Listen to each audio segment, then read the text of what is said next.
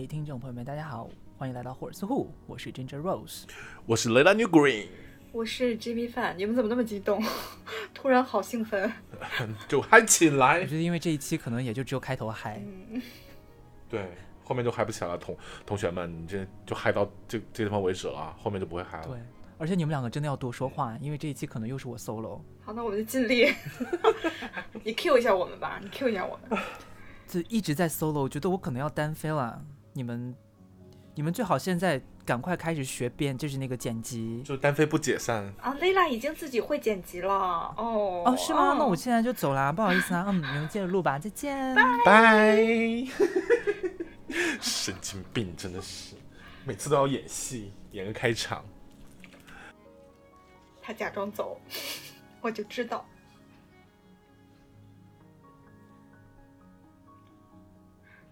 那好吧，咱咱俩开始录吧。哦，今天我们想跟大家聊一下，就是 你回来啦。对，你们你们没有要请我回来吗？今天我们想聊的是，哦，他还在篡权。你还真的给我接哦。好啦，你来啦。你讲，我看你能讲出什么花来。来我，们今天要聊的是呢，就是我忘了，还是你来吧。今天我们其实想聊一个，就是嗯，这个话题可能稍微有一点点沉重，且有一点争议性。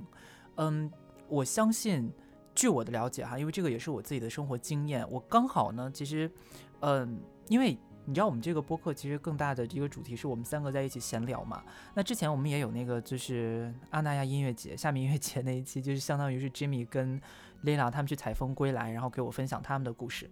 那今天就有点像是我来分享我的故事，这样对。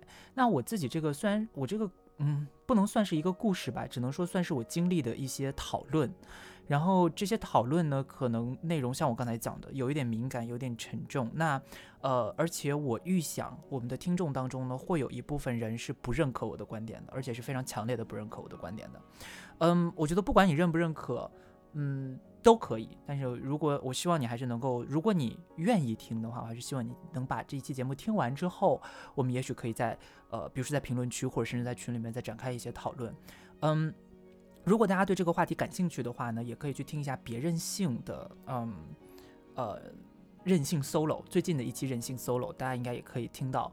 呃，Alex 在里面也有讲一些内容，因为那个他的内容也是我跟他之前有讨论过之后，呃，讲的内容哈。那具体是什么呢？其实简单来说就是一个问题：大家觉得跨性别女性可不可以使用女厕所？我是当然可以啊，为什么不可以？你的意思是，就是本身生理性别是男性，跨就是跨成女性是吧？对，男跨女是吧？说直直接一点，就是我想说的是，如果男跨女不能使用女厕所的话，他应该去哪儿呢？你就问了一个对，就是就是这个问题，对我也是很好奇，因为嗯，我为什么要跟大家讨论这个问题呢？首先哈，嗯，大家可能都知道，我在这边有在大学里面上课，然后同时呢，我也有在一些就是呃大学入学考试的一些类似补习学校的一个地方上课。嗯，我上的内容呢都是性别理论。那不管怎么样，我在上课的时候，尤其是在呃讲到这一个话题的时候，很多学生都会觉得，嗯，有一部分觉着，当然大部分学生，我觉得他们还是比较呃冷静在思，或者大家就是从直觉上面觉得，那跨性别女性不能去女厕所，能去哪儿呢？对吧？大家会这样想，可是还是会有一些呃学生，呃女性偏多了，然后一些学生会出来说说，嗯。跨性别女性，呃，进女厕所会威胁到女性的安全，因为我可以理解大家这个想象的方式，但是我想先问一下你们两位，你们觉得就是说这种话的人，他是出于什么逻辑在讲？其实我我觉得啊，就是首先这个事情，他说这种话，他肯定是有有可能是他被伤害过的女性，或者是嗯、真正就是，而且你像我们现在就是社会新闻里面，他们那么多奇奇怪怪的那些人，男性去女厕所偷拍这种事情，对，就只是说生理性别上面的啊，并不是说什么。就是他跨性别或怎么样，就他会觉得这个就是不安全。男性本身就是一个很大的威胁吧？我觉得是不是会有这种想法？哎，其实我觉得挺有意思的，嗯就是你正好问了我们两个人，然后我们两个人分别的生理性别就是男性和女性，然后刚才那个 Lela 说的其实有道理，但是嗯，因为我们之前不是讨论过这个方面的话题嘛，所以嗯。我有过一些，就我们有过一些思考和讨论，在这个基础上，我现在我现在梳理出来的逻辑是，就我而言，就像刚才蕾拉说的，就是我们其实是因为有很多很多事情发生在，就是可怕的事情发生在女厕所里，或者发生在女性的权益受到了一些危害。比如说，我们看到一些社会新闻上说，呃，比如韩国的。就是韩国的很多公共厕所，他们的就是上门上会有各种就是被堵上的，比如说用纸巾或者甚至用口香糖什么东西被堵上的小洞，因为他们就是就是在呃男韩国在女厕所里发生去去偷拍，用什么针孔摄像机偷拍的事情实在是太多了。然后我们读到这些新闻的时候，就会感觉到特别的生气、愤怒。并且有点恐惧，就是我们在上厕所的时候会觉得有隐隐的威胁，但是这个逻辑，我想说的是，我们害怕的是什么？我们害怕的不是那些男跨女的呃朋友们，就是我们害怕的也不是那些男性们，其实我们其实害怕的是做这些事情的人。嗯而且我们害怕的是，比如说我们害怕受到侵犯，我们怕的不是男性本身，而是怕施暴者的这个力量。我是这样理解的啊，我不知道对不对，就是你可以给我们解读一下。我觉得既然说到这儿了，这节目也没什么可录的，很清楚啊，就是这样，没错。我现在就是想跟大家，就是你知道，就是想跟大家说这件事。那我们今天就结束吧，拜拜。OK，今天就到这边，然后音乐又给放大。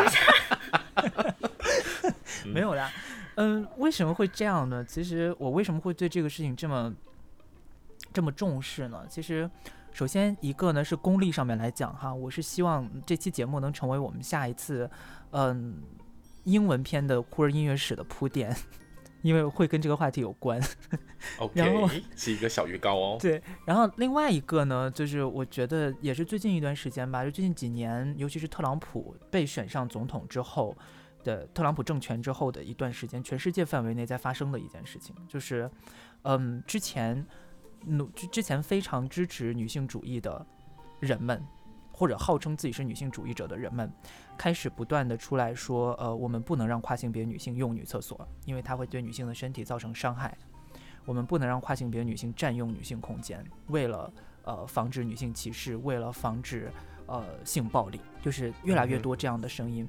嗯，包括在日本，嗯，去年吧还是前几年，然后有一个我们大家其实在这边，如果在日本做那个性别研究的，大家可能都知道有一位学者叫千田有纪，嗯，他其实也在日本，他是上野千鹤子的学生，也算是得意门生了。嗯然后写了非常多很优秀的女性主义论述。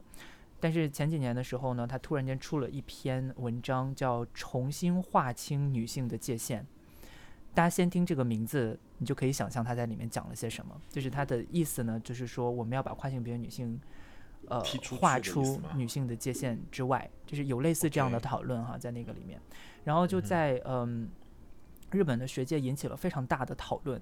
那很多人呢就开始去，呃，开始反对他，尤其是做库尔理论的学者们，或者跟库尔理论比较接近的学者们，嗯，都开始去反对这个人。但是在另一方面呢，呃，年轻的所谓的女性主义者们，或者说，尤其是这些年轻的，并且，呃，说实话哈，年轻学生，他的性别理论基础知识不是非常丰富的学生们，会非常容易受到千田这样的观点的煽动。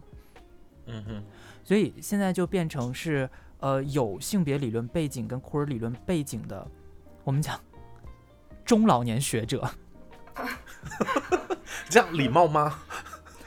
但我其实我其实从年龄上面来来讲算年轻学者啊。我的意思就是说，你只要简单来说说白一点，可能这句话有点难听，就你稍微读点书，你就不会这么想。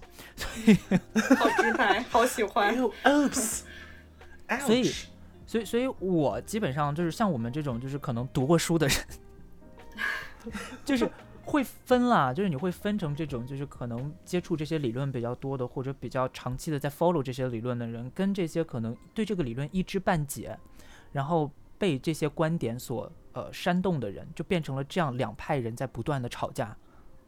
的一个场景。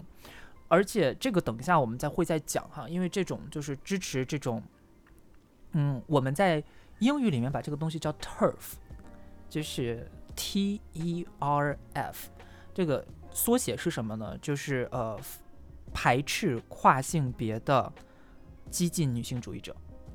那关于激进女性主义者和激进女性主义是什么这个观点，我觉得在那个呃任性 solo 那一期里面，Alex 已经讲得非常清楚了，所以我在这边就不赘述了哈。那中国现在也有一部分的呃年轻的女性主义者会喜欢用 red fem 这个词，就是所谓的 radical feminism 激进女性主义的简称 red fem。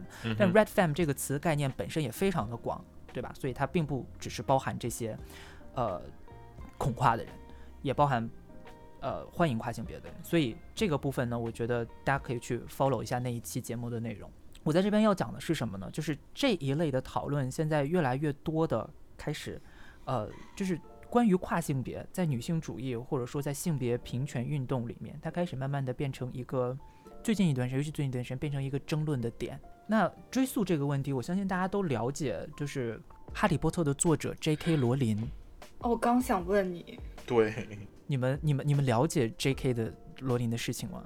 了解呀，有隐隐约约是有听说了，可以回忆一下吗？考试啊，老师你好严格。就是他发他发表过一些言论，关于，嗯，我我我想回忆一下啊，就是关于月经，对不对？对。嗯，他是怎么说的来着？呃。嗯，他的意思其实就是说，只有来月经的人才算女人。哦，对对对对对对对对，是就是类似这种话，更年期以后的人都不算了。嗯，那他们儿 童也不是，儿童或者说他来过，他可能说来过或者会来能来月经的人，或者 used to 来的人。但如果这样的话，跨性别男性也算女的了。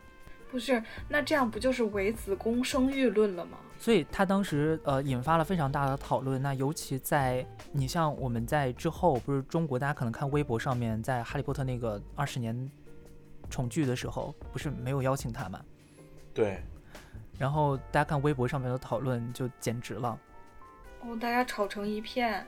然后有吵吗？我不觉得有吵啊。就是有有一些微弱的声音在。试图在呃反驳一些，就是他们不是说，但是就是那一边的声音非常的难听，然后说什么就是这些白眼狼如果没有罗琳都不可能有哈利波特，然后有哈利波特之母你们却不能请他，什么果然西方世界就是呃怎么你们过于政治正确，然后巴拉巴拉就一直说一些那种，就我我看到一些这种。嗯，就特别多在讨论的事情，但是就没有一个人真正出来解释一下大家在吵什么。而且这个事情，其实我先预告一下，大概这件事情会是什么样的状况。就是以我自己的观点来看的话，这件事情其实，嗯，如果大家听过我们之前直男那一期的话，这个事情其实就相当于说，嗯，你爸有一天性侵了你，但是你爸给你吃的给你喝的，然后你的邻居告诉你说，你爸给你吃的给你喝的，你不能告他，就是这么一个逻辑。离谱是这样，就是简单来讲是可以这样理解。对，然后还有一件事情，也是最近几年，就是为什么我们说为什么我会格外关注这件事情哈？嗯，东京奥运会的时候有一个跨性别的举重运动员啊，我知道，我知道新西兰那个。然后她作为女性参加了比赛，大家也大家还记不记得微博上面是怎么讨论的？好像是说她就是作弊，她拥有男性的身体，她就呃就相应应该拥有更多的力量，所以她。呃，以女性的身份参加奥运会，相当于就是占占了一些性别上的便宜。对他，他夺他得了奖牌的吧？应该是他没有，他他第一轮就被淘汰了。对啊，那有什么好讲的？都被淘汰了，那也不怎么样嘛。大家的意思就是这个哦，大家的意思就是你看你们作弊都赢不了我们。哦，是这样。对啊，那我看的不是这个运动员，是另外一个运动员。是田径还是什么来的？啊，田径那个是另外一回事，那个我等一下讲，那个很有趣，那个是真的女人，她不是 跨性别。不不不，不是不是之前咱们讨论过的那个，是有一个跨性别的运动员，塞门亚对吧？那个黑人，对对对，那个那个他是一个，他是一个坚信人，后来发现他是坚信人，对，就提供这几个事件给大家呢，也是想让大家有一个大概的背景了解，就是说我们今天讨论的这个事情到底是什么，因为太抽象的话，大家可能也。呃，不明所以。所以在这些讨论当中，我觉得如果事情具体到这一步，嗯、大家可能也能想象，可能有些呃听众或者在场的几位，可能也有了一个具体的想象，觉得说我们今天嗯、讨论这件事情到底是在说什么？就我们为什么要从厕所引到这个事情上面来？因为它就是说，我们现在的社会分出了很多空间，有很多女性专用的空间，对吧？比如说女性专用车厢，然后女厕所嗯哼这是女性专用空间，女更衣室，对吧？或者有一些抽象的空间，比如说女性运动、女性体育，嗯，对吧？嗯，嗯，这些东西里面到底谁可以加入这个圈子，谁可以进入这个空间，谁不能进入这个空间？本质上面来说，这些事情都是在讨论这件事儿。所以，嗯，在讨论这件事情之前呢，今天这期节目我们可能就是呃一点一点的把这个事情帮大家理清一下。第一个呢，就是如果要讨论这件事情，我们必须要先知道性别到底是由什么来决定的，这里的女性空间的女性到底是由什么来判断的。来月经的就算女性，请你退出霍尔斯户，我乱讲，我们变成了白眼狼开玩。笑。Lila 给我们吃，给我们住。我还性侵你们？哦，不是，没有，对，没有好，恶心啊！没有你说在说在没有这说什么段给我剪掉脏东西？所以大家觉得，就是你们到目前为止，包括我们，就你们就诚实的回答，就以我们日常生活交流这么多的状况来说，你们现在觉得性别应该是由什么东西决定的？我还是那句话，你觉得是什么就是什么，但是它怎么决定呢？你用什么来判断呢？用什么来判断？对啊，那我是觉得，对我来说，我觉得我是个男的，我看到，哦不对，我觉得我是 gay，然后我看到了男性，我会有生理反应，嗯，我觉得我是男的，同性恋，但同性恋是性倾向，性别是你的性别认同、你的性别身份，对吧？哦，那我就是这，两个是两个概念。那我长，一个是 gender identity，一个是 sexual orientation。老师我又错了，别扣我的分了，老师，这讲了八百次我还是记不住，对，其实我有钉，是这个真，那你有就是说，钉钉。对我有钉钉，我是男，真的是这样吗？嗯，就是好这老师开始追问了。老师，老师，其实我觉得对，就是雌雄同体吧，也不对呀、我没有子宫啊。我可以调整百分比。对，我是这么理解的。对，对我个人来言，Jimmy 呢？你怎么想的？哦，其实这个真的 挺难回答的，就是我觉得就是这个划划分一个是怎么说画画一条线，就是这条线就是可能我们在认识你之前，或者是我们在怎么说，就是你给我们带来了一些不同的视角，就是在你呃你你学这个之前，或者是在你深入研究这个。此前，我们可能就会认为非常简单，性别就是由啊，女他的那个对他的，DNA 啊，还有一些嗯很很直白的，就是那个性器官来决定第二的性征，哦，对，第二嗯性征。但是在跟你认识，或者是我们就是开始呃渐渐的了解这些之后，可能它就渐渐的变成了就是一些更复杂的东西来更判断。多元的一些东西。什么更更复杂的东西是什么？就比方说女 女跨男男跨女这个事情啊，对，从精神到生理，嗯对是这个从这两方面来判断。其实很难判断，对吧？就是你像，如果像 Lila 讲的说，OK，我们现在就是自我申报式的，你觉得你是什么，你就是什么，其实也不全对，嗯，对吧？你如果说纯粹从身体来判断，也不全对，综合考虑，对吧？就是，对，嗯，我觉得稍微知道一点，就是可能如果你读过一点性别理论的话，大家可能都知道，我们中文翻译出两个东西，一个叫生理性别，一个叫社会性别，嗯哼，对吧？然后这两个东西呢，嗯，英文当中生理性别是 sex，、嗯然后社会性别是 gender，、嗯所以这两个东西它是用词上面有这样的区别。对，那这两个东西之间到底是什么关系呢？大家想象一下，我们在就是出生的时候，你可能会觉得 sex 是指你的生殖器官、你的身体的形状或者你的染色体，对吧？对，那传统的理论就是这个，就是我们说，比如说你们讲，嗯，我们讲波伏娃在讲第二性的时候，不是蔡依林的那首歌哦，嗯，波伏娃在讲第二性的时候，他的一句名言是什么？来，再一下考一下大家。老师点我了，呃，不知道。波伏娃的第二性的名言是什么？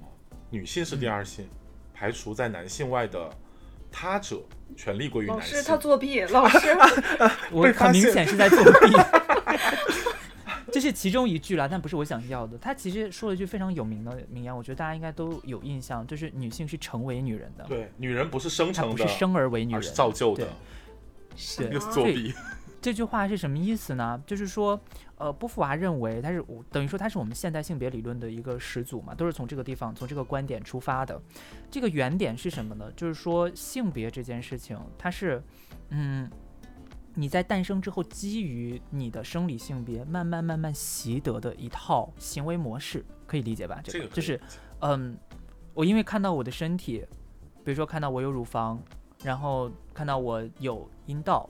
OK，那我觉得好，我是一个女性，我就要像女性一样在这个社会上面生活，然后面慢慢的把自己变成一个女人。对，老老师，我有问题。嗯，就是那这个东西，你说是，嗯，它是基于这个来。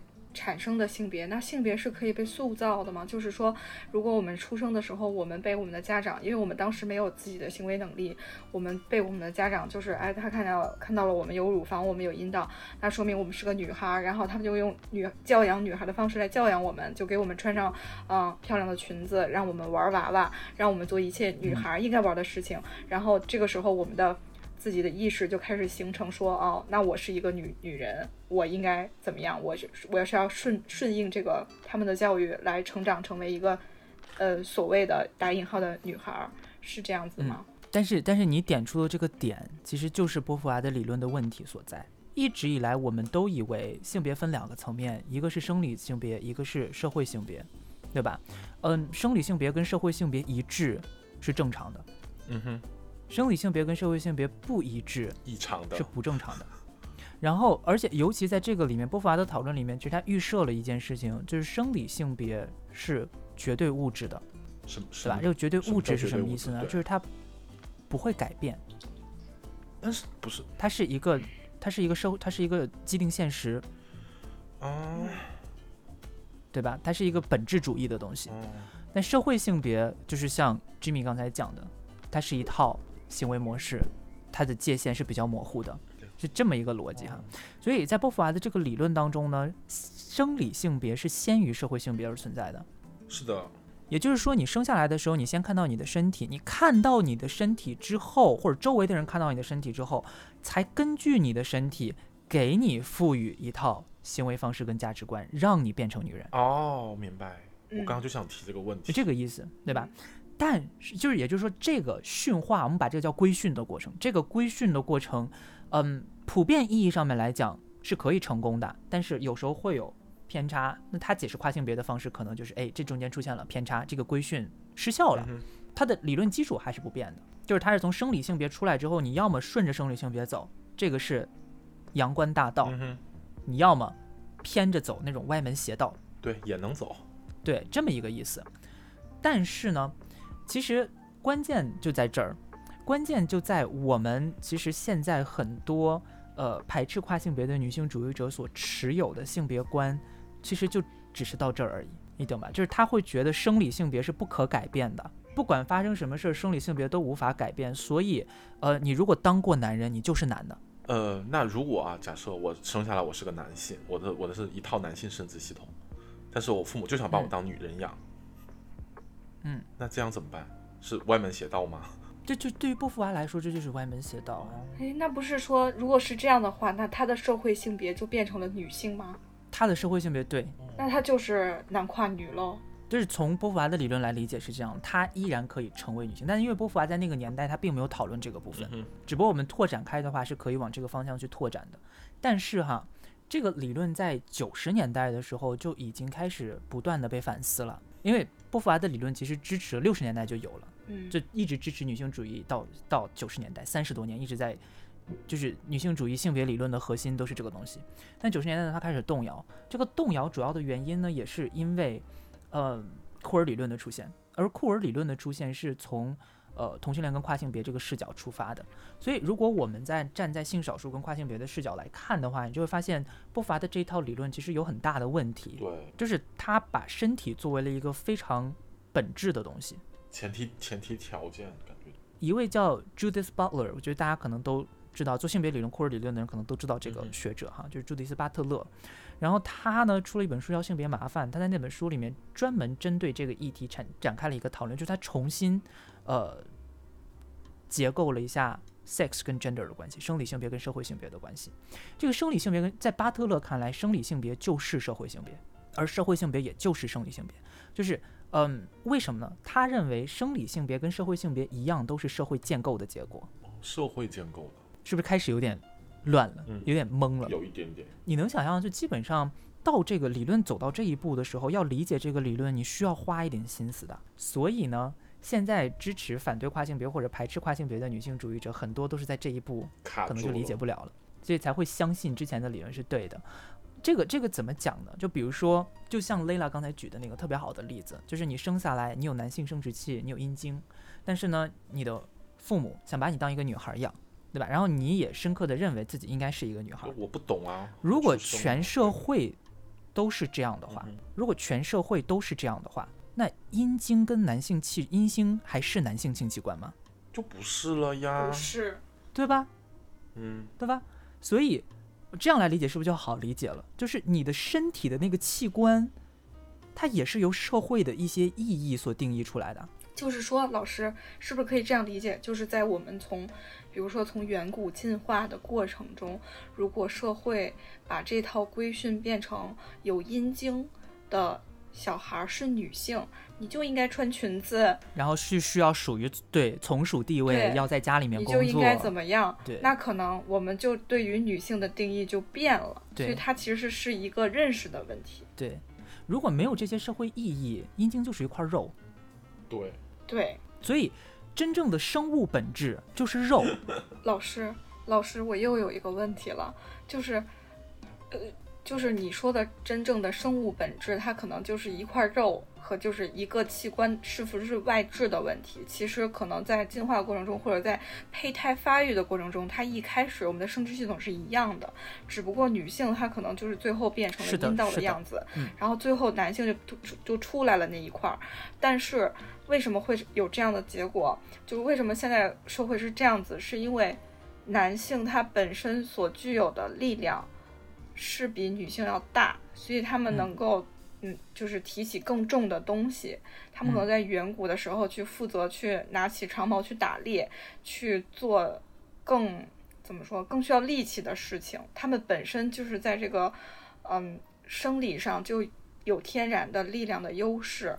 就他们各种的东西都长得会比女性大一些，嗯，呃，跑跑起来也更快。嗯其实哦这个也不是这样的，就是从这个讨论当中，大家可能就能听到我们的社会对于性别这件事情到底做了多多多少调整。大家想象一下，就是现实层面考虑一下，远古社会，呃，生产力跟社会结构都不发达，人口也不出不足够的情况下，你一个部落可能十几个人，我要出去打猎，我是不是要动员所有人跟我一起，才能打到更多的东西？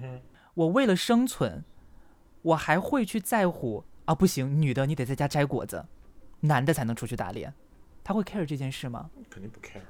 对啊，人多啊，那肯定是男的女的都一起走啊。就是你只要是个人能 动，对啊，啊我们一起出去打猎，打回大家一起吃啊。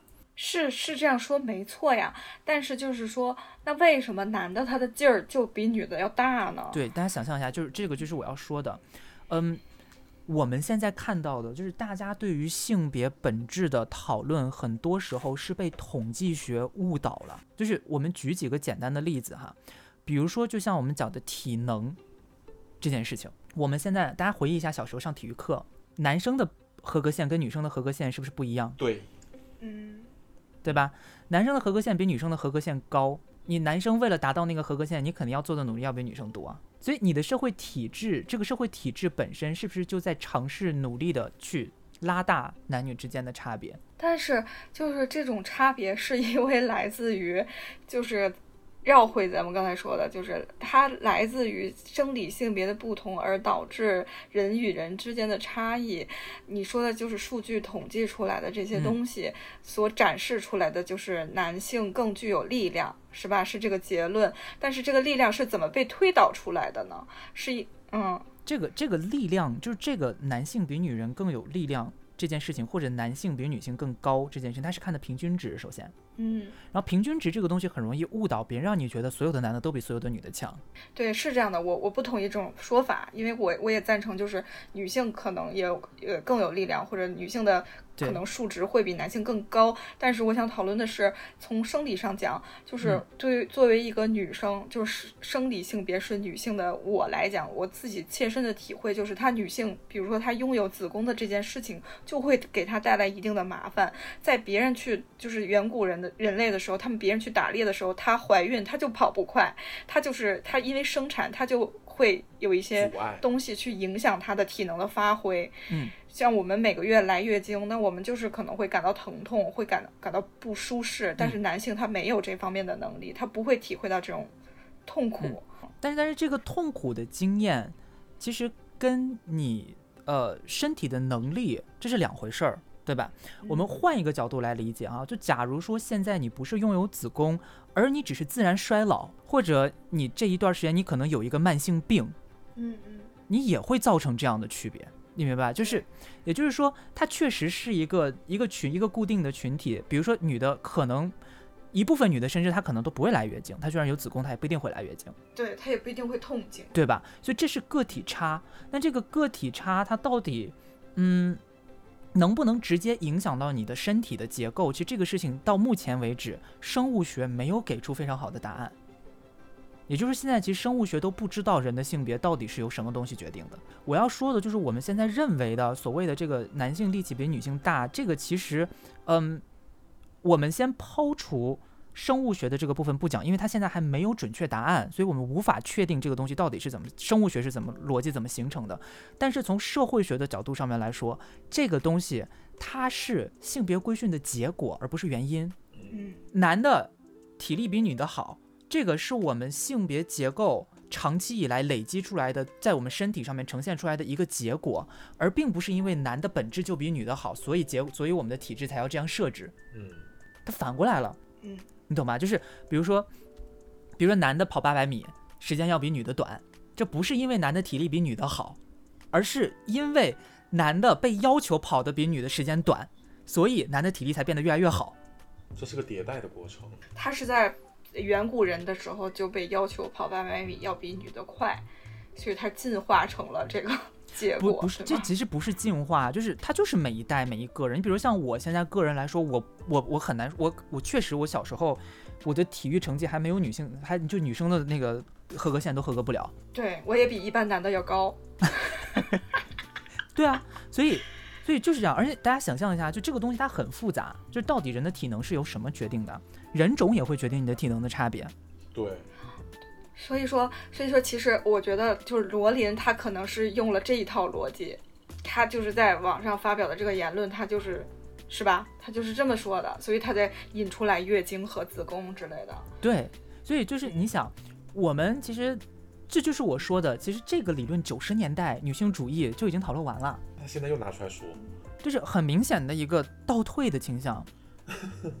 而且我也不明白他为什么要就是在公开说这种话，因为他自认为是一个女性主义者。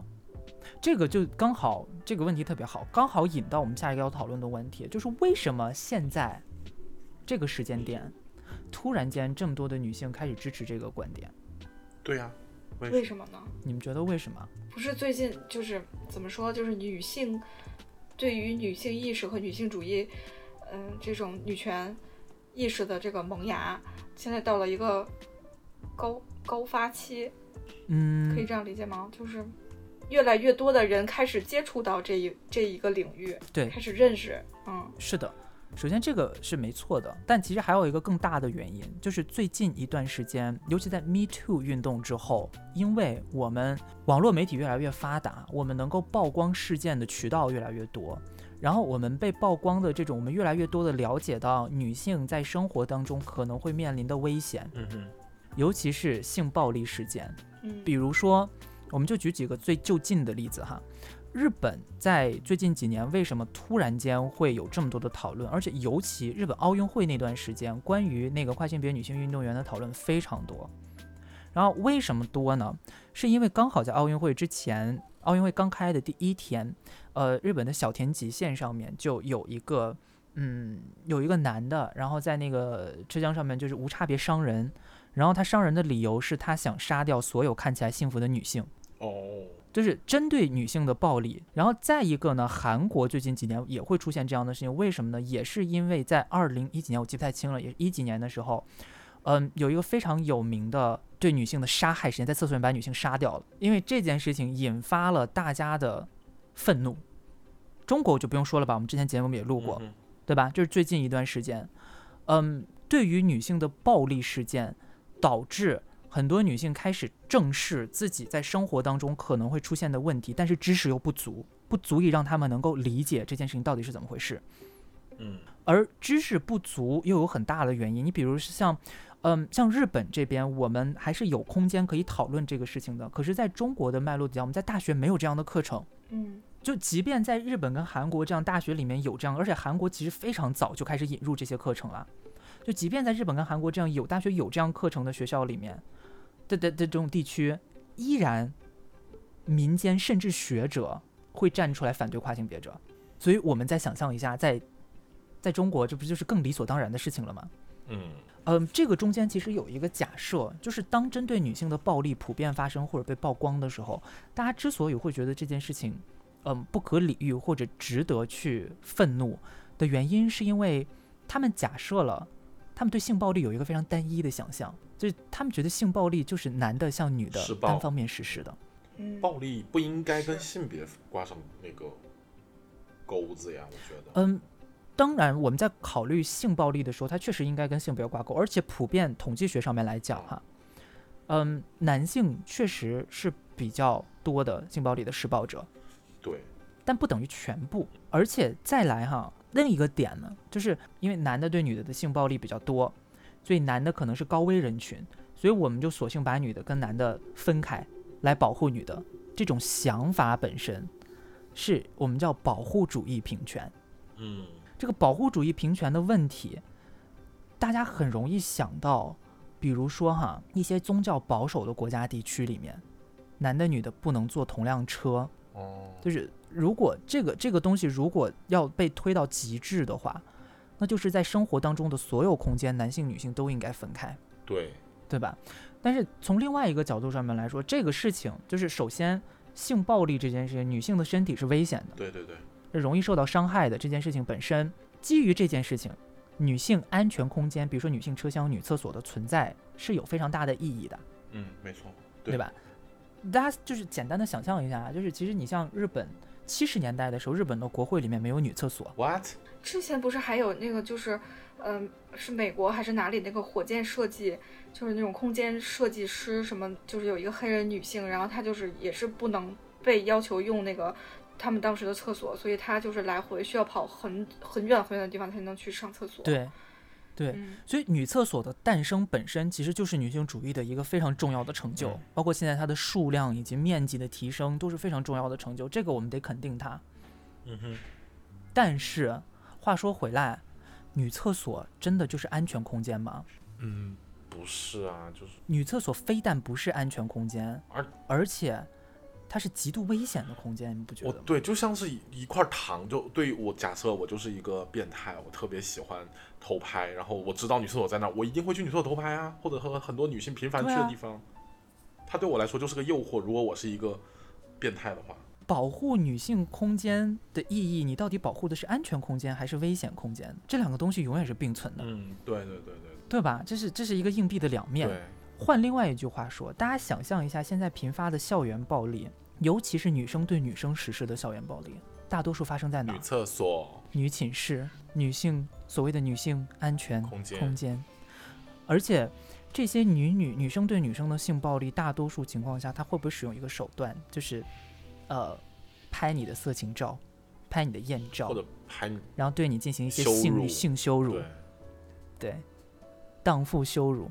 如果我们能把言语上的性羞辱也算成性暴力的话，性暴力的实施者只有男的吗？对，而且因为女厕所、女寝室这样的所谓女性安全空间的存在，它反而会把这种女女之间的性暴力淡化。是的，因因为很多很多人会不会把这个归结为性暴力，而把它归结为霸凌。对，就是会放成这是发生在女性空间、女性厕所里面的事情，对吧？外人想介入介入也会。介于哦，这是一个女性空间，我就不要介入。对，然后这些女性当中的这些霸凌者，他们也会觉得这个空间不会有比他更强的引号男人进来干扰他们，所以才会选择这样的地方。为所欲为。所以你我们看女性厕所这件事情，它本身这些所谓的反对不想让跨性别女性进入女性厕所的这些人，他其实在他的逻辑如果是呃出于对性暴力的反对的话，那从根本上来说，他也许对性暴力的想象就有问题。嗯，而且很多人他反对跨性别者进入女厕所的原因是说，他们的给出的理由是很多男的会借此就是女扮男扮女装去进去进到女厕所里对女性施暴。嗯，但是大家想一下，如果他想要对女性施暴，你允你是不是允许跨性别者进女厕所，他都会施暴，对，是。对吧？他也都会偷拍。因为施暴者他本身就是他只是一个施暴者而已，他不是说真的归咎于性别。对，那如果说如果我我想对一个女性施暴，那我本身也是一个女性，那我也可以光明正大的走进厕所对她施暴。对，所以这个时候你施的就是女性对女性施的暴力，跟男性对女性施的暴力，很明显，我们现在这个社会上面认为男性对女性施的暴力是更不能容忍的。对对对，这个事情我觉得很荒谬，因为它的意思就代表女性对女性的暴力比男性对女性的暴力更容更能够被容忍。老师，那这个跟我们是不是女权主义者冲突吗？我们是不是女权？任何人都可以说自己是女权主义者，因为女权主义有八百万种，对，你可以是任何一种，这个就是就包括其中复杂的部分。排斥跨性别者的激进女性主义者，他也称自己是女性主义者。就像上野千鹤子那样子吗？呃，千田有趣就是他的学生，至于他怎么样，我就不说了哈，因为我没我没有实际证据，但是 他的学生是有证据表明的，对。然后另外哈，我们想，其实性暴力这件事情，我们在很多时候，我们现在在再更深的挖一下，我们对于性暴力这件事情为什么会这么单一的想象？其实，然后这个想象为什么会被引到跨性别者身上？其实它是一个非常外貌主义的东西。怎么说？你看到一个人，他如果穿着一个，他如果看起来像男的，你就会想象他下面有阴茎；嗯，对，没错，你如果看看到他像一个女的，你就会想象他下面有阴道，是，对吧？而在这些反对跨性别者，尤其是出于性暴力的前提反对跨性别者进入女性厕所的人，他们一般认为性暴力等于阴茎。嗯嗯嗯，这个是，嗯，对，对吧？为什么会出现这样的事情呢？这个其实也是有道理的，就它是有一个背景的。就我们在普遍的现在的社会当中存在一个东西叫强奸文化，就它已经成为一个文化了。这个强奸这件事情，它已经渗透在我们任何跟性相关的行为当中了。大家想象一下，我们一般意义上面认为的所谓的性，对吧？我们对于性的想象就是阴茎插入阴道这件事。我不知道大家有没有听过，就是如果跟直男聊过天的话，直男们肯定都有强奸幻想。是，包括那些 A V 给他们教的，就是女的嘴上说不，其实心里是想的，嗯然后男的要占有主动权，在性里永远，在上面，always on top。对，always on top，然后永远是动的那个，然后女的就在那边等着就好了。然后，而且我们对于性行为的想象，也是一件非常简单的事。就是我们性行为的开始是阴茎向阴道的插入，性行为的结束是射精这件事，就全部都是男性中心的。是，而且是插入式的性行为嗯，对吧？就是它有一个贯穿的动作在，对身体的进入，就大家特别执着于要进入一个人的身体，对吧？这个侵入式的行为，它带有一定的暴力性的，所以我们对性对普对正统的性行为，如果用这样的方式去想象的话，它其实就是一种强奸，你不觉得吗？是，强奸这件事情，它其实在我们的社会当中是普遍渗透下来的，所以很多女性她在生活当中，不管她是在跟男朋友谈恋爱，还是在结婚的过程当中，她也也许都经历过这样的事情，所以她们把性暴力跟阴茎这个东西的存在串联在一起画，了个等号。是可以理解的，你懂吧？这个是可以理解，但可以理解不代表它是对的。对，也就是说，嗯，这个强奸文化它设立了一个什么东西呢？就是在它创造了一个想象，我们对性行为的想象就是，嗯，只要是一根阴茎，它就会想要插入一个洞，然后这个洞呢，最好是女性的阴道，嗯，然后阴道就存在一个风险，它的风险是你有阴道，你就随时都有可能被别人的阴茎插入，是有这样的风险，你会你会感觉到害怕。其实恐惧是来自这儿的。那这个东西它如何跟我们刚才讲的外貌主义结合在一起呢？比如说，我们想象一个，因为跨性别里面存在一个概念叫 pass 跟不 pass。嗯哼给 pass 是什么意思？哪位同学来回答？，pass pass 就是他那个没有被发现他是女男性啊，不对，就是 他的他是跨性别者，对对对，嗯，就是他看起来完全就是一个女性的样子。不 pass 的人呢，就是他嗯有一些蛛丝马迹对，能够看出来，对吧？所以对于不 pass 的人进入女厕所，其实就是这个强奸文化的逻辑，对吧？就是因为看着你外表有一点透露出来一点迹象，你是男的，所以他怀疑你下面有阴茎，那你下面有阴茎就有可能插入我的阴道，嗯，所以你不要进来，那这边就建议大家就是尽量要 pass，不是这么讲。然后，然后另外一个呢，但是强奸文化，其实我们深度的去思考这个强奸文化的时候，你会发现跨性别女性其实她所面临的这个所谓的，嗯，危险性、性暴力的被害者性，其实比顺性别女性更危险。为什么呢？呃，我不是要对比这两者经验谁更严重哈，只是要说他们同样都是容易成为受害者的，而成为受害者是因为他们的外貌。嗯哼，并不是因为他们有阴茎还是有阴道，哎，单压了，对吧？比如说一个非常，比如说一个非常 pass 的跨性别女性，嗯她被一个潜在的施暴者盯上的时候，这个潜在的施暴者肯定不会因为他设想了这是一个跨性别女性而去强奸她，对，肯定会设想她是一个女性，她有阴道，我的阴茎要插入她的阴道，我要去强奸她。对，对吧？但是当他袭击了这个跨性别女性之后，发现她下面没有阴道，而是一根阴茎的时候，他可能会更恼羞成怒。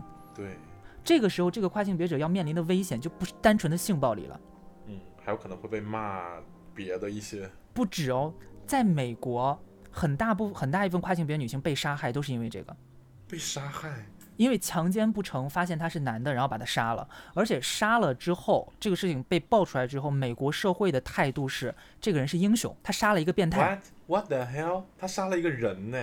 所以在这里，大家想象一下，如果我们回到唐山的那个事件里面，其实唐山那个事件让我一个特别深刻的思考，就是如果那个事件当中的受害者是几个跨性别者，也许根本引不起这么大的讨论，嗯，因为顺性别的女性的身体，他在受伤的时候是值得被哀悼的，这本身就是一种特权。但是老师，我有一个问题，就是，就像我们多少还是有一些接触和了解的，我们是有一点点知识储备的。然后我们今天上这节课，可能听上去都不是说那么容易的理解。那我们怎么去要求，就是公众、大众，甚至我们周围的人，我的、我们的父母、长辈，他们去对于这种跨性别者有像我们一样的理解，他才能认为他们不是变态呢？其实，其实你你这样子想象一下，就是这个就是我我就是想马上就要说到这点了，就是因为你想哈，如果她是一个 pass 的跨性别女性的话，谁都看不出来的话，你也不会感觉到恐惧，对不对？对啊，所以跨性别女性其实 always 早就跟你们共用一个厕所了，对呀、就是这个事情存在你在怕很什么久了。为什么现在才发现出来出来不让他们进了？而且再一点，你要用什么去判断他有阴茎还是阴道？当你要在看见呀才当场行！当场脱 你要在，厕所前面放一个，就是你知道 X 光吗？不，而且对，哎，而且就是女厕所，不是现在很多大部分的女厕所都是里面还有一个门，门还可以上锁的吗？对，这是一点。然后再一个就是，其实更好理解的一个说法，就是大家直接去网上搜一下跨性别女性跟跨性别男性。如果你拒绝跨性别女性进女厕所，就代表，假如说我们退一万步来讲，性别就是由生理决定的，对吧？那没有做完手术的跨性别男性是不是就是女性？是，那你去搜一下跨性别男性的图片，大胡子、肌肉，你让他们，你你这个逻辑就相当于他们只能进女厕所，你可能感觉到的恐惧更大。对，其实这个就是我想说的，就是因为咱们身边有这样的朋友，就是之前我不是跟就咱们的朋友一起去出去嘛，嗯而且我们还是去那个博物馆看展，国博，然后嗯，就是她是一个跨性别的女性嘛，她就相当于是男跨女嘛，咱们嗯这么理解。嗯然后，但是呢，他我不我不太知道他是不是做到真正的 pass，因为他个子很高，他得有嗯一米八几，但是他是那种大长头发，就看起来就是跟女孩儿一样子。一样的样子，然后我们去上厕所的时候，他都感到特别的为难。他在那个国家博物馆里面就就跟我说说那个，嗯，一会儿咱们一一块儿去。如果呃，就是我先去那个无障碍，因为无障碍的卫生间是一个人的。然后他说我就先去那个无障碍，然后如果不行的话，我咱俩再一块儿去那个女厕所什么的。就是他他就是表现出来，就是我尽量不想让别人受到惊吓，或者是让别人嗯看出来嗯我是一个不是很 pass 的这种。然后我当时就是感觉特别，就心里有很不舒服。就是当他是我们的朋友，我们更深刻的，就是我们能够更亲密的去认识他，把他当做一个人来看的话，就是他一点儿就是我们最常见的生理上的权利就是上厕所，他对于这件事情他都有一些害怕或者是感到困难，我就觉得就是我我是觉得挺不舒服的。当时我就觉得为什么会有这样的困难出现呢？对，就比如说这个事情，其实就你像，嗯，因为有很多跨性别者的证言也有表明，就是他们会说，确实这是一个普遍现象，就跨性别者出去的时候一般会先选用无障碍厕所，但是，呃，有些人会会自己也会怀疑说。他在用无障碍厕所的时候，其实也很心慌，因为他会觉得我现在在用这个无障碍厕所，但万我身体是健全的，可是万一现在外面就在等着一个坐着轮椅的人，他要用这个厕所，是不是就占用了人家的资源了？是，他会有这种怀疑，而且关于这个问题，大家其实可以想象一下，就不管你是男生还是女生，你现在就想象，如果有一天突然间你的那个性别的厕所在世界上全部都消失了，你出门的时候要怎么办？你现在你你那个想象当中面临的世界，就是跨性别者他们每天在经历的世界。我都不用想，就是我就外面的公厕有些真的很脏，我不愿意在外面上厕所，我那一天的多难受我都知道啊，这这个就是那种感觉啊。对，所以很多跨性别者会选择不出门，然后导致抑郁，甚至自杀倾向。这个问题不就是说，其实我们缺少的不是说不让进女厕所，而是缺少的是就是给他们上的厕所呀，可以这么讲吗？对，是的，啊，我我理解的是，我我还以为我们缺少的是，我们就是应该做到，就是他们他们想随心所欲的上厕所，嗯，都缺少。但但是我还有另外一个点，是就是为什么女生会觉得女厕所不安全？就是我不知道你们有没有发现过，厕所就是我没去过女厕所啊，我当然不知道男厕所肯定会有一些那个 呃，就是隔间嘛，肯定有蹲就是大号的地方，然后它那个隔断其实下面是有个缝，我就不理解那个设计了，为什么一定要留个缝？是留给别人偷拍的吗？还是怎么回事儿？就这个事情让我非常不解，厕所的一个设计也是非常让人迷惑的一个点啊！我相信，如果一个楼里面就是男女厕所可能是同一套设计师的话，应该也是一种风格吧。女厕所可能下面也有一道缝，当然我之前听过一个播客也说过这个事情。他说你留那个缝在女厕所，你不就是留着给别人偷拍吗？或怎么样，就很奇怪你知。道这个就是，这个就是一种，嗯，他觉得是安全空间，他设计的时候觉得这是一个安全空间，只会有女的进来，女的不会去偷拍女的，他有这种假设，哎嘿哎，那不好讲哦。异性恋霸权加顺性别主义的假对呀、设。就很奇怪。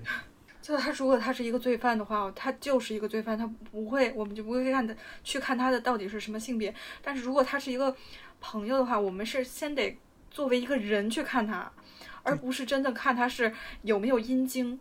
或对而且而且你想，就是我们现在就算是法律的检查手续，我们的为现在现代社会的现代法律体系里面也遵循一个原则，就是疑罪从无。跨性别者都还没做任何事儿呢，你把把他们先拒绝出去，说你们是性暴力的施害者，你已经违背了最基本的现在的法律道德了。离谱。而且我们现在其实想象一下，最后我想跟大家再回顾一下，就是为什么最近一段时间这个东西会这么盛行。首先，一个背景是我刚才跟大家讲的，因为媒体的发达，让这些东西越来越多，就是让女性的被害情况越来越多的被看到了，就是性暴力这件事情成受获得大家关注，这是一点。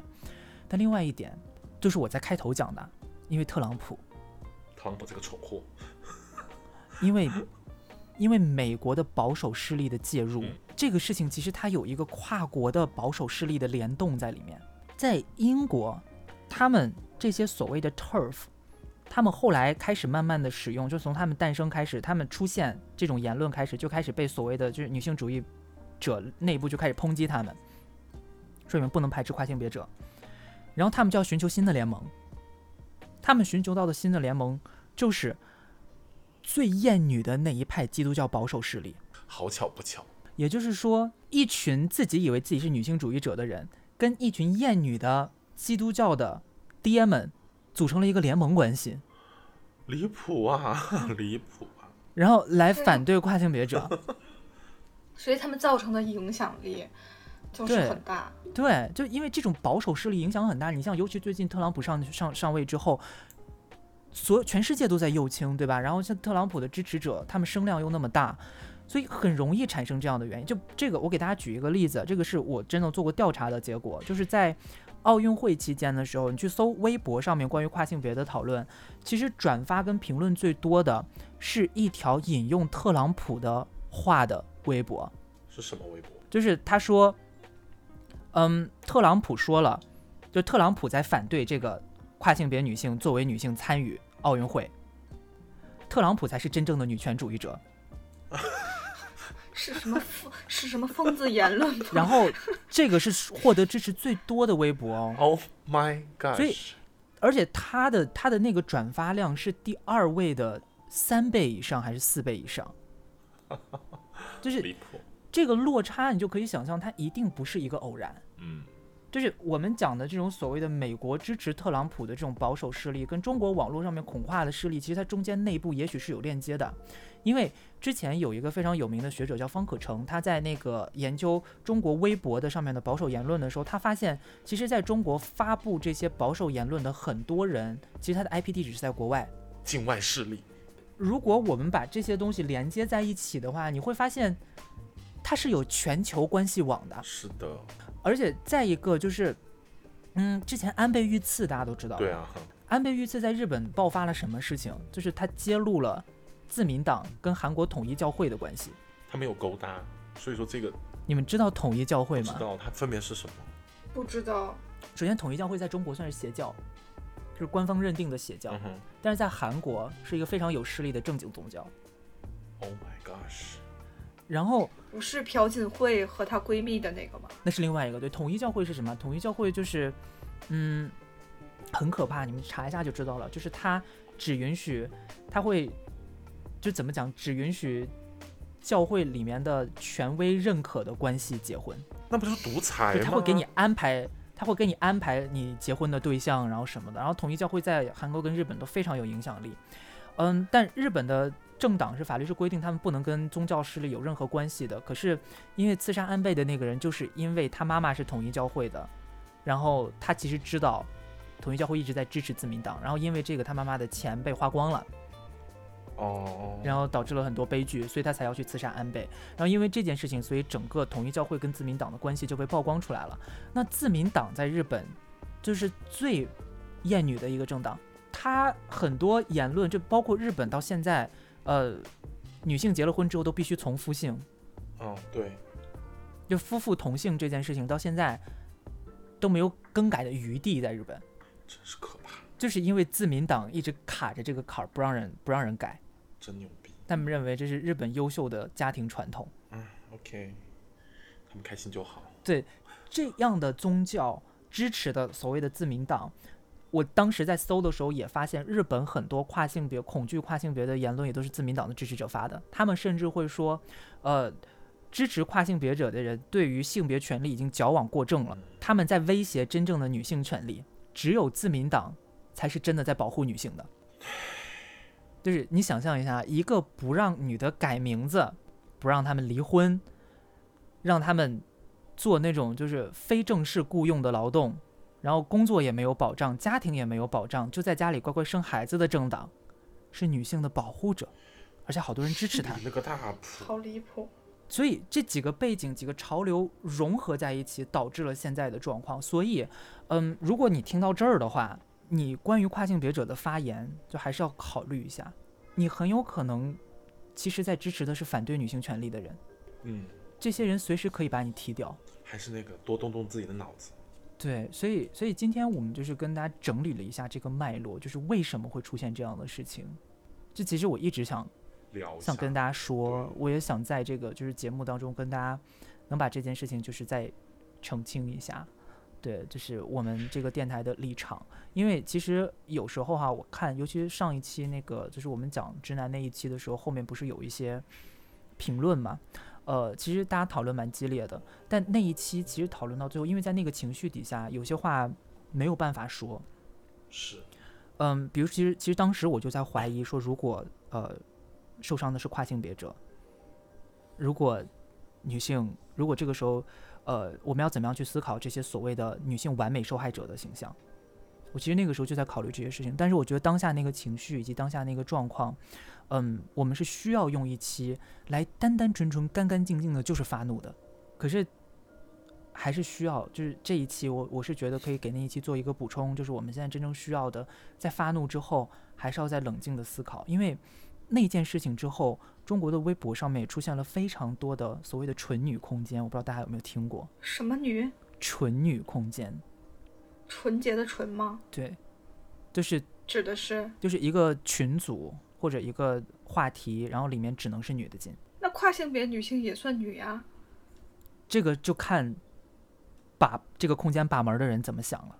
管理员怎么想？哎，那如果是线上的空间，那我们真的不知道对方到底是谁，就我们不知道对方就任何信息。我可以在在就像我们在互联网上发言一样，你真的不知道他背后到底是一个什么样的存在，嗯那你怎么来规范这个这个空间必须只有女性才能进入啊？对，所以这个也是我觉得纯女空间有问题的地方。所以关于这个部分的话，我们以后也可以再收集更多的资料，然后跟大家再去讨论一下这种空间的诞生。其实我个人觉得，从刚才那个脉络来理解的话，这个空间的诞生，嗯，其实我个人是存在一个比较危险的态度的，因为嗯，等在我们后面再讲那个嗯英文片的酷儿音乐史的时候，我们会跟大家讲七十年代。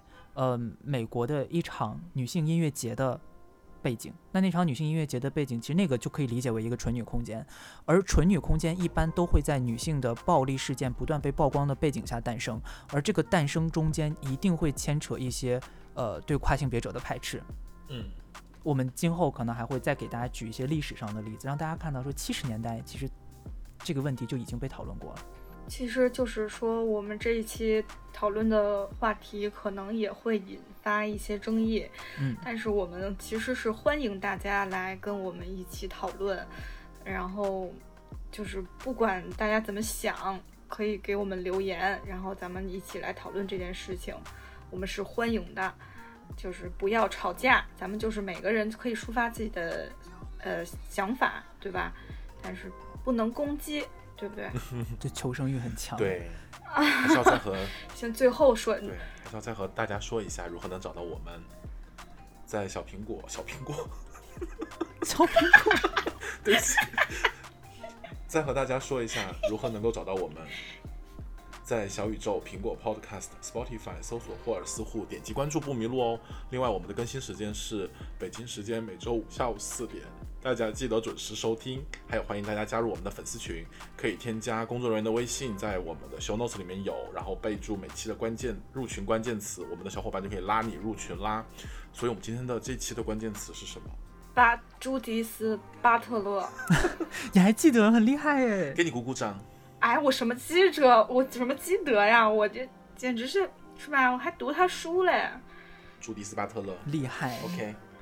啊，那我们的入群关键词就是朱迪斯·巴特勒，欢迎大家前来讨论。但是我觉得，如果能听到这儿的朋友也是挺不容易的。对，就真的关注这个话题的朋友们，可能才能听到这儿，因为这期确实有一点难度有点高。但是也希望大家都要都听一下，真的很，嗯，嗯，我觉得，嗯，啊，我其实都能预想到评论区会是什么样子。是，我也。但因为我们还好，就是粉丝量跟播放量没有那么高，所以应该还好。目前来说啊，就是将来不知道会怎么样。不过现在我们就先这样吧，就先这样吧。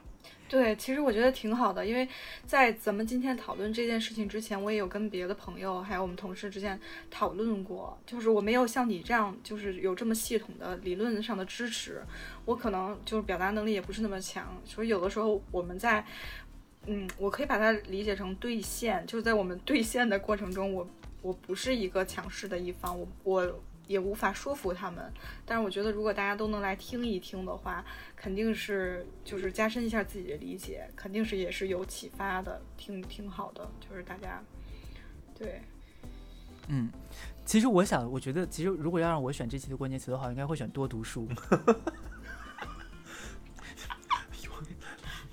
不要辱骂观众，就是提醒大家，然后顺便再 diss 一下大家。但是我们也许有很多听众比我们读书多，也是啦，是没错。好吧，那我们今天呢就先到这边啦，然后也希望大家能够再继续呃关注我们的节目啦。那我们后面也会有更多的新的话题，然后提供给大家。今天到这边啦，我是 Ginger Rose，我是 Lela New Green，我是 Jimmy Fan，拜拜，拜拜。